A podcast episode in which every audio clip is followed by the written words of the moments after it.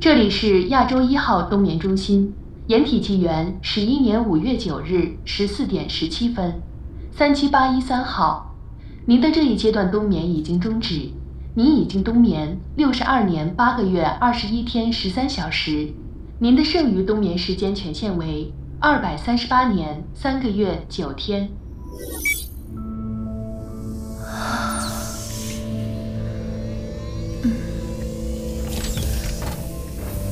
六十二年，掩体纪元，全金属的病房。醒了。护士看着有些熟悉。哦，是他的衣服，不像上一个时代，任何时候衣服都是全新的，应该是穿过一段时间了。我推你去恢复室。不是自动床了吗？走廊也是全金属的。那盏灯用的竟然是电线。那个病人我去看过了，恢复的还可以。哦，啊，这个病人你有空也帮我看一下吧，最近太忙了，抽不开身。这些男人好像公园人啊。不会的，时间太久了。不会有这么多公园人了。看来这个时代又有正常的男人了。三七八一三号苏醒正常，已经二十八号恢复室。他在和谁说话？你先休息一下，身体会慢慢恢复知觉的。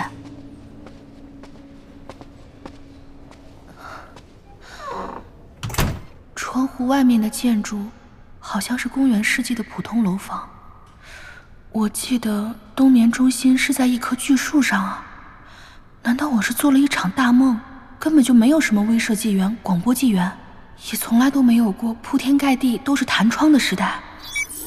如需服务，请点击窗口呼叫医生或护士。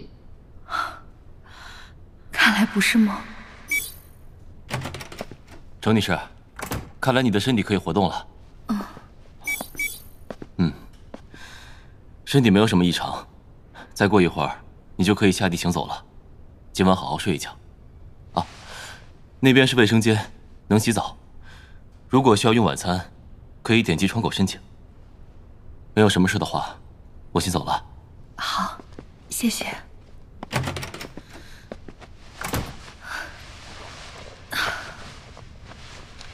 没有过度服务，真是太好了。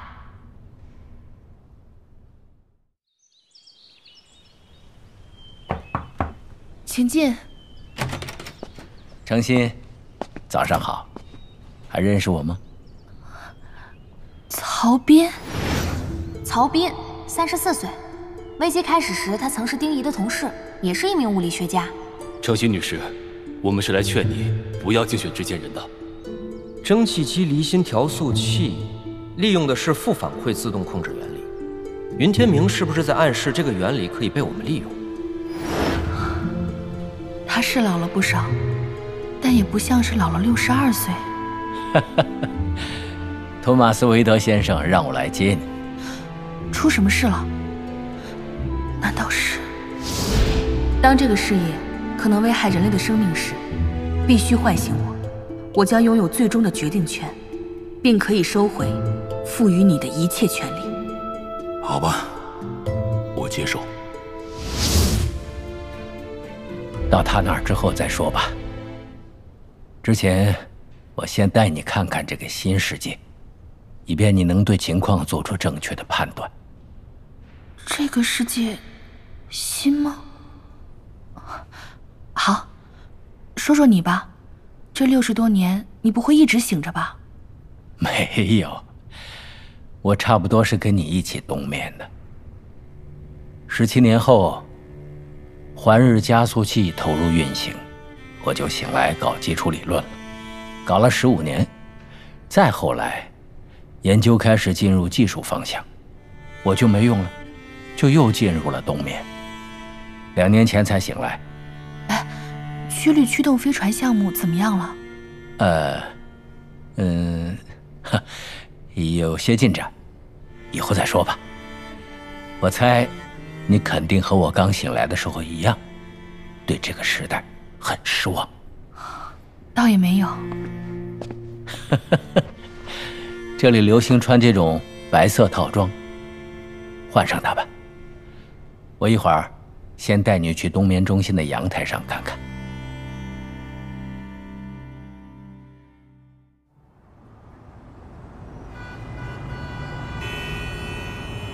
这座城市看上去很平凡，是吧？肯定不如威慑纪元那种巨树森林震撼。不，很震撼。它让我觉得时光倒流了。真的好久没有看到这么整齐划一的建筑群了，连颜色都一样，让我想起了小时候家里的铝饭盒。这是哪里？哎。怎么又是阴天呢？看不到对面了。阴天怎么了？哎，太阳为什么会在云层前面？这时，云层开始消散，出现了一道迅速扩大的云系。透过云系，程心并没有看到蓝天，他看到的天空仍是大地，空中的大地上是与周围相似的城市。这就是曹斌刚才说的对面。程心发现，远处那升起的地面，并不是山坡，而是一直上升，与对面连在一起的。他回头看，发现相反的方向，地面也在远方上升，也是一直升到对面。这个世界。是在一个大圆筒中。这是亚洲一号太空城，在木星的背面。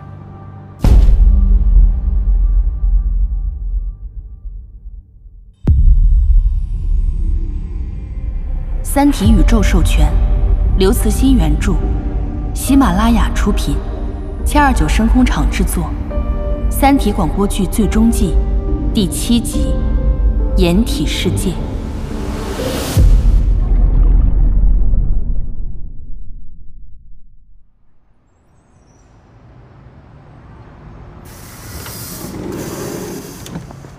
欢迎乘坐亚洲一号太空城一路电动公交，请扶稳坐好，下一站亚木一中。正好，还剩俩座，来。好久没坐过公共汽车了。太空城的长轴是南北方向的，我带你去北边的城市出路端。绿地、水塘、学校、操场，褐色的土壤、阔叶树，就连广告牌的设计风格也很熟悉。除了建筑都是金属的外，真的和公园世纪没什么区别。那天我听说，这个，嗯他们吃的冰淇淋有种好熟悉的奶香啊！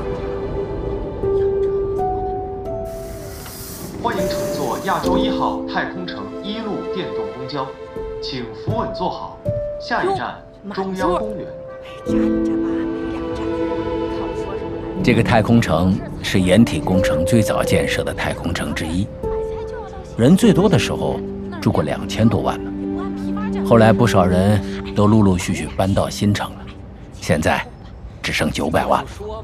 你也看到了，它的形状是个圆筒形，旋转产生的离心力模拟重力，内部面积大概相当于过去地球上北京市的一半。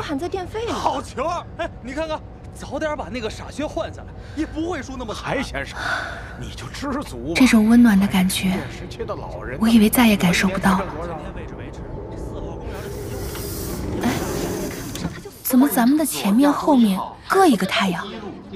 哦，太空城里有三个太阳，都悬浮在太空城失重的中轴线上，中间间隔十公里左右。它们都是靠核聚变产生能量的。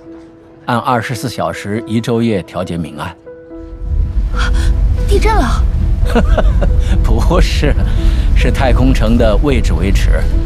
木星的引力会不断拉近太空城与它的距离，所以就要靠城市推进器来不断维持太空城的位置。快到终点站了。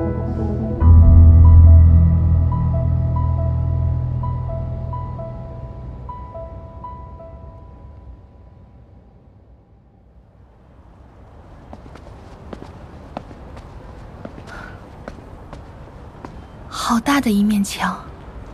嗯，你可以把它理解为世界的尽头。眼前的高墙顶天立地，这是太空城的最北端，是一个直径八千米的大圆盘。在地面看不出圆形来，只能看到大地从两侧升起。圆盘顶端的高度与珠峰差不多。连接着太空城的另一面，有许多浮条从环形圆盘的地面汇聚到四千米高的圆心。每根浮条都是一条电梯轨道。圆心就是太空城的入口。咱们上电梯吧。等一下，我想再看看这座城市。这里能看到三个太阳。是啊，不过他们就要落山了。你看，太阳都在慢慢的暗下去。城市就像镀了一层金。这么美的黄昏，很久没见过了。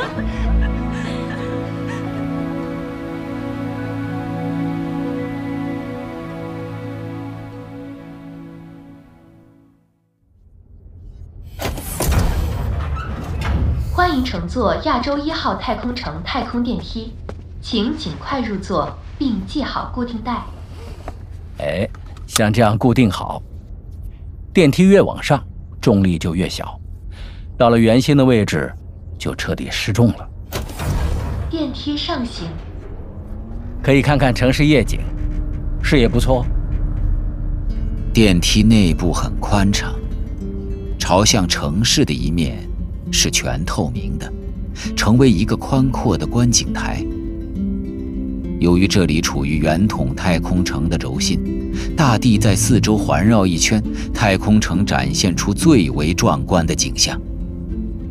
这时，三个太阳的光度已经降到月光的程度。从这个位置上看，三个月亮几乎是重合的。它们的周围又出现了云，云都集中在零重力区，在圆筒的轴线上形成一道白色的云轴，一直通到太空城的另一端。那边就是城市的最南端，距离咱们四十五公里，维持位置的城市推进器就设在那儿。哦。看什么呢？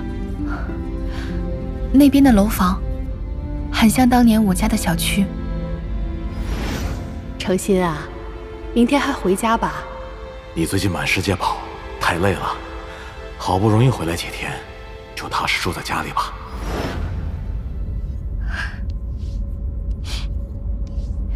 想家了？嗯，我从没想过会在木星的背面。找到回家的感觉，就好像，就好像三个多世纪前那熟悉的一切，被一双无形的巨手卷起来，像画卷一样卷成圆筒状，安放到这里，成为这在他眼前环绕一圈的世界。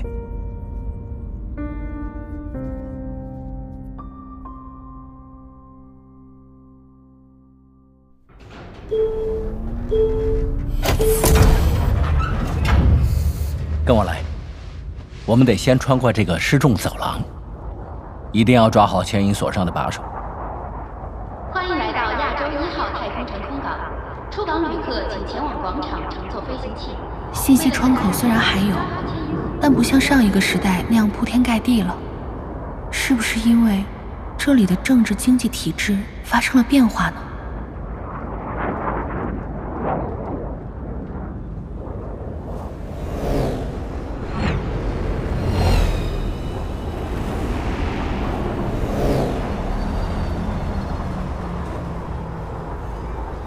太空港到了。哇，这么大！嗯，这个圆形广场直径有八千米，停的大部分都是太空艇。这些太空艇感觉和六十多年前差不多啊，就是体积小了不少，像小汽车一样。是啊。对了，不要一直盯着星空看，转得太快，容易头晕。发动机喷口的光焰暗了不少，看来是小型聚变发动机的效率提高了。那边发光的红圈是？哦，那是……我懂了，太空城在旋转，圈外的离心力会明显增大，人容易被甩出去。没错，所以要出那个红圈，必须穿上粘性鞋才行。哦。有点冷啊！不对，这里是太空，人类竟然能够在太空环境中生成大气层了吗？嗯，不过目前只能在距地面十米左右形成正常气压的空气层，再厚就做不到了。哇，真了不起啊！你往外看，那还有更了不起的。在旋转的星海的背景上，程心看到了掩体世界。从这个位置可以看到木星太空城群落的大部分，能看到二十二座太空城，还有四座城市在下面被挡住的方向。这二十六座太空城都处于木星的阴影之中，它们排成不太整齐的四列纵队。亚洲一号与两侧太空城之间的距离仅五十千米左右，能感觉到它们的巨大，像两颗星球一般。但另一排的四座太空城距这里一百五十千米，已经很难从视觉上把握它们的大小。最远处的太空城距这里一千千米左右，看上去。如玩具一般小巧玲珑。在另外三颗巨行星背面，还有三个太空城群落：土星背面二十六座，海王星背面八座，天王星背面四座。那些太空城位置更安全，但是也更远、更冷。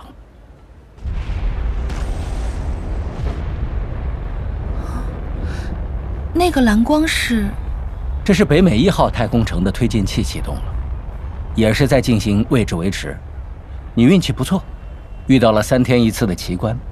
你看到那个小白点了吗？越来越大了。那是木卫二。对，木卫二。我们现在离它的轨道很近，它过来的很快。你站稳了，别害怕。嗯？为什么会害怕？啊！你是说，太空城不是木星的卫星，它们与木星是相对静止的。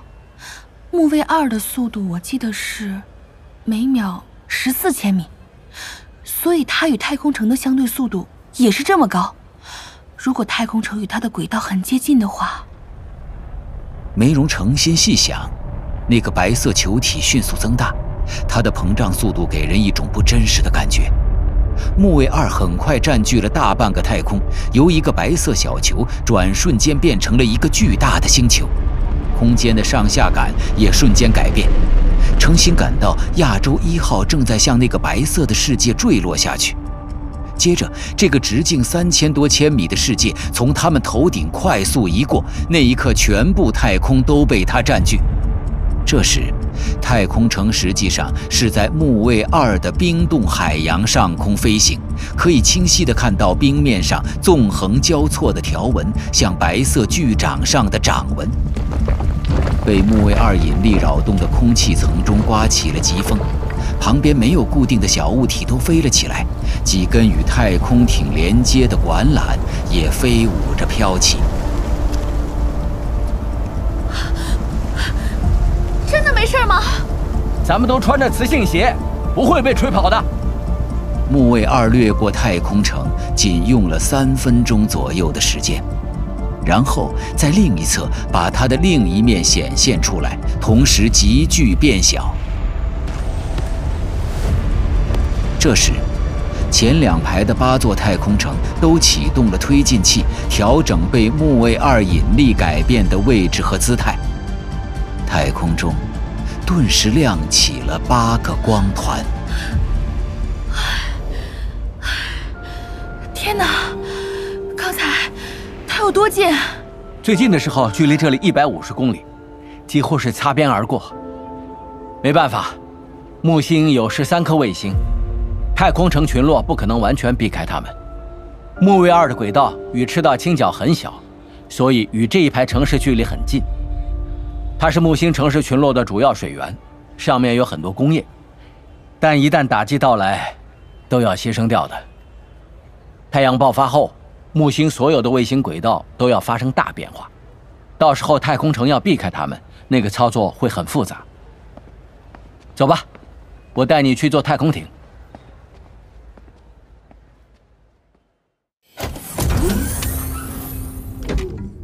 系好安全带。不用穿太空服吗？不用。去北美一号。指令收到。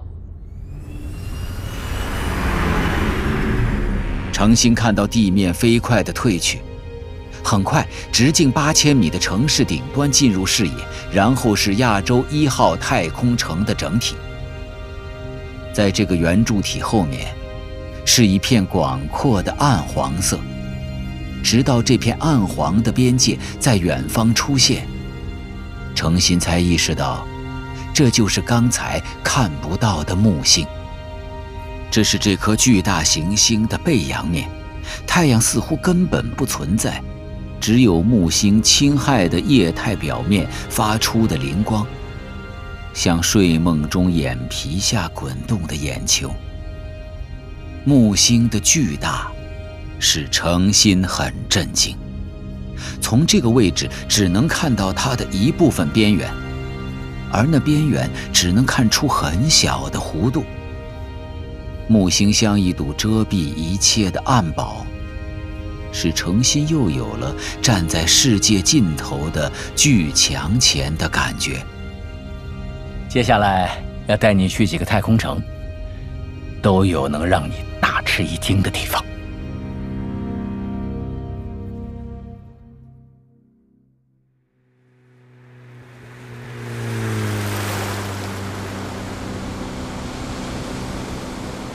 什么这里会有海？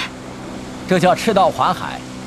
其实大多数太空城中都有这种环海，像北美一号这种球形或者是椭球形的太空城，不同纬度地区的重力差异比较大。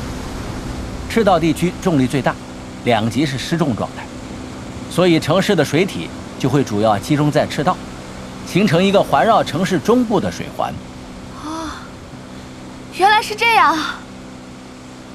这一圈大概六十多公里，海水都是从木卫二取的。坐完船，我带你去体验一下高速轨道列车。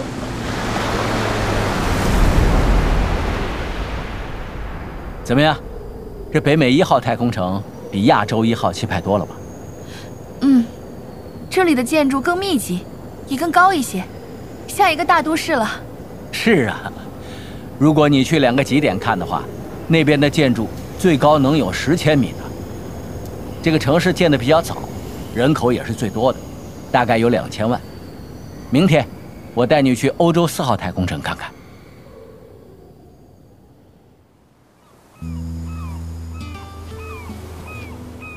这里，是富人的度假小镇吗？可以这么理解。欧洲四号是人口最少的太空城，大概只有四百五十万人，是掩体世界中。最富裕的地方，这儿的特点啊是没有公用的人造太阳，每个社区都有自己的微型聚变太阳。这个长轴建筑是什么？这可了不得，它贯穿了南北极，是所有太空城中最高或者说最长的建筑物，长四十公里，内部是失重状态，主要功能是太空港和商业娱乐区。嚯，估计那艘游艇正在办酒会呢。哎，你看那边别墅区，都自带游泳池，有的人家还有很宽阔的草坪呢。哇！他们竟然能把地球上的生活完全复制到木星的阴影里。有钱人到哪儿都会享受，不过咱们的下一站就和这儿正好相反了。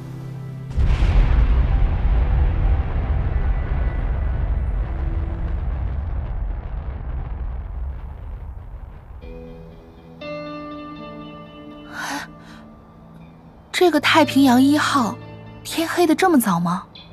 哦。它没有人造太阳，所以这儿没有白天，再加上它没有城市推进器，也不自转，所以全程处于完全失重状态。是穷人住的地方？差不多，什么人都有。为什么？因为这里早就被废弃了，它属于早期实验性质的太空城，有很多设计上的缺陷。最开始住在这里的是掩体工程的工作人员，后来这儿又被当成施工材料的大型存储库。像掩体世界的大移民结束后，一些失业者、流浪者，还有一些潦倒的艺术家，又陆续搬了过来。因为这儿是唯一一座不需要居留权就可以自由入住的城市。现在这儿啊，虽然也有市政府和警察机构，但只是负责维持基本的公共设施运转，整个城市基本上是放任自流状态。所以一些极端政治组织也把这儿当成了据点。走，进城看看。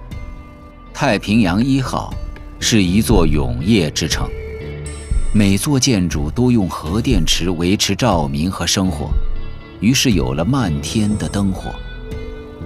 城市中的建筑大多是简易棚屋，这里完全没有地权的概念，所有建筑都在漂浮中位置不定。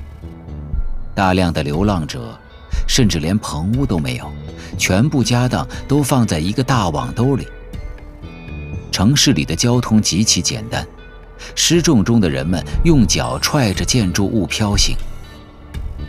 看着那些在漂浮的建筑物间敏捷穿行的人，程心不由得想起了在树枝间悠荡而行的长臂猿。哎，新来的呀，过来烤烤火。好啊，烤火，就对着那团火球烤。对呀，这在别的太空城绝对看不到。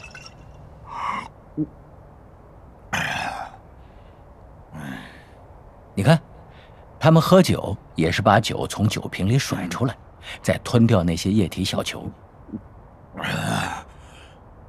来一口吗？不用了。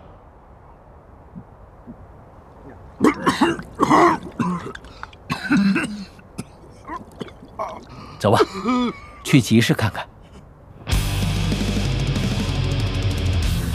看中这个了？嗯，哎，这怎么卖啊？我这儿的核电池可是全太阳系型号最全的，这么贵啊？那我可买不起。这是什么？看不出来，就是个普通的金属片吧？普通？这玩意儿可是价值连城，它可是末日战役中战舰的残片。哼，不识货。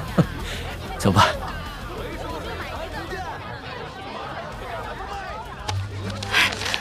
曹斌，你看，还有卖咱们那个年代的纸质书的。这个木盒是……哎，这是我的货，正宗的古代哈瓦那雪茄。哎，你看，保存了两百年了呢。还能抽吗？能啊，呃，就是有点干了。这样，你要的话，可以给你便宜些。那我买了。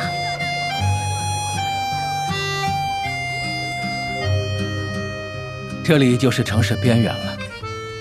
墙上的这些涂鸦很奔放啊。嗯，我就不带你到市中心去了，那里秩序很乱，经常有黑帮火并。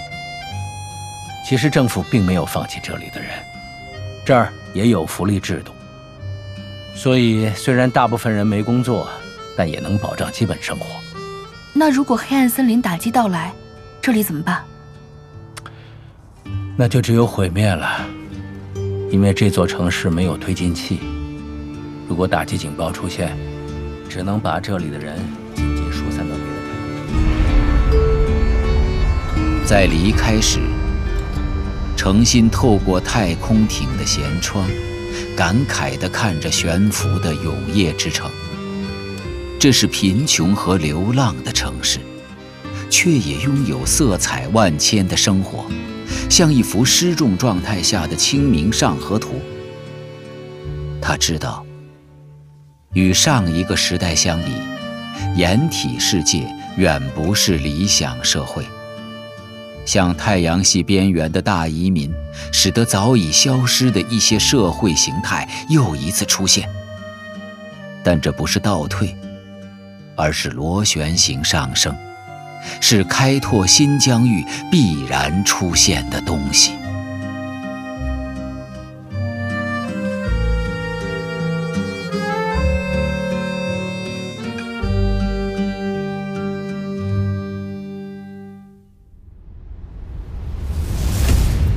光速二号里没人，是座鬼城。这到底是怎么回事啊？说来话长啊。有请项目的首席科学家高卫。黑洞在说话，我能读懂他发出的信息。我要求世界科学院立刻停止对该黑洞样品的研究。如果高卫还活着，这就可能危害到他的生命。那团蓝光里，可能有一个人正在时间停滞的界面上永恒的坠落。